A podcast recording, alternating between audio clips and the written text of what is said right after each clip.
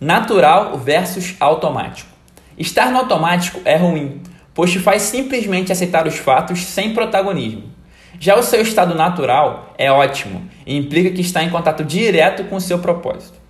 Imagine um rapaz que trabalha todos os dias de maneira mecânica, sem pensar no impacto de suas ações. Chega em casa, come as mesmas porcarias de sempre, deita na cama e fica por horas atualizando o Instagram sem nenhuma consciência do que está fazendo. O caso acima é desastroso e um exemplo de quem vive no automático.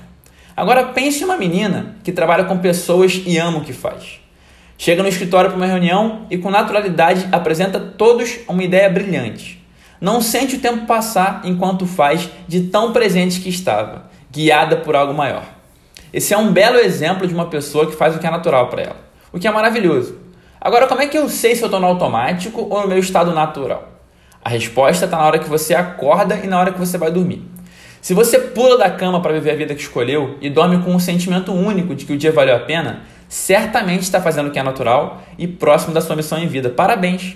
Agora, se você acorda de maneira arrastada após apertar o soneca várias vezes, se arrasta durante o dia, chega em casa com a sensação de que não fez nada, olha, provavelmente você está tão no automático quanto os carros de última geração. Mas mesmo para você que se identificou com esse segundo caso, eu tenho uma boa notícia. Nunca houve na história do mundo melhor momento para mudar, para olhar para dentro e para colocar para fora algo que encontrou, algo lindo. Aproveite que o confinamento te tirou da zona de conforto e busque entender quais impulsos estão surgindo. Se reconecte com interesses de infância. Encontre o que é natural em tempos de retiro espiritual obrigatório. Não volte para o que era antes, mas sim se transforme em alguém muito melhor, você mesmo. Encontre isso agora e nunca mais poderão tirar isso de você. Conte demais comigo no caminho. Hoje sempre, vivendo de propósito.